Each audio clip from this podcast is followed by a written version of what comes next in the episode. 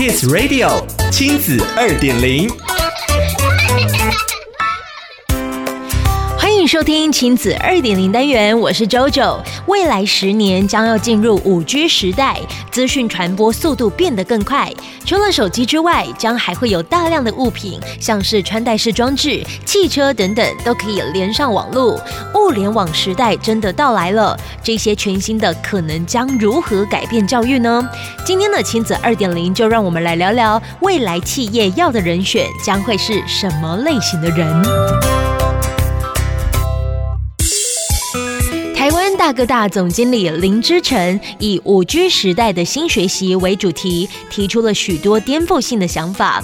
林之晨他预测，现在还在学校的这一批孩子，十年之后出社会将面对完全不一样的环境。学历、证书这些单点式的数据，就像一年一次的健检，将无法证明一个人的价值。他认为，知识的有效期限越来越短，孩子们要能自主学习、独立思考，所以。他建议老师们要停止传授知识，也不要再叫学生交功课给你了，应该要交到网络上，让更多人可以看见，这会有助于了解它的相对位置与价值。林之晨也分析，许多改变已经在发生，像是无人驾驶自动车，三年内可能降价到大家都买得起；机器人警卫也渴望更加普及。十年之后，将很少人再从事这样的工作，人们也可以改做更舒适的工作。因此，越能了解自己的人，会更有成就感，也更快乐。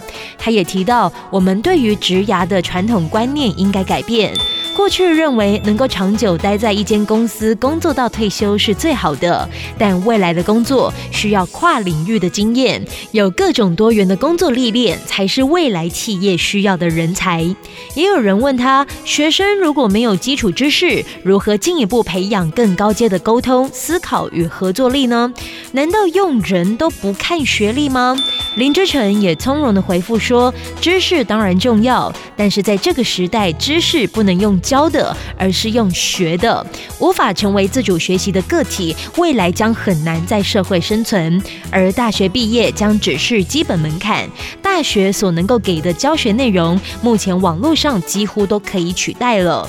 另外，也应该要让孩子了解危险，探索危险，而不是一昧的禁止接触。真实世界的危险性不下于网络，应该要试着协助孩子了解如何在这样的世界中自处。家长。越了解自己孩子的人格和价值观，就越不用过度担心、忧虑和幻想了。想要了解更多故事内容，请参阅《亲子天下》第一百一十五期封面故事《聪明教养网红世代》。亲子二点零，我们下次见。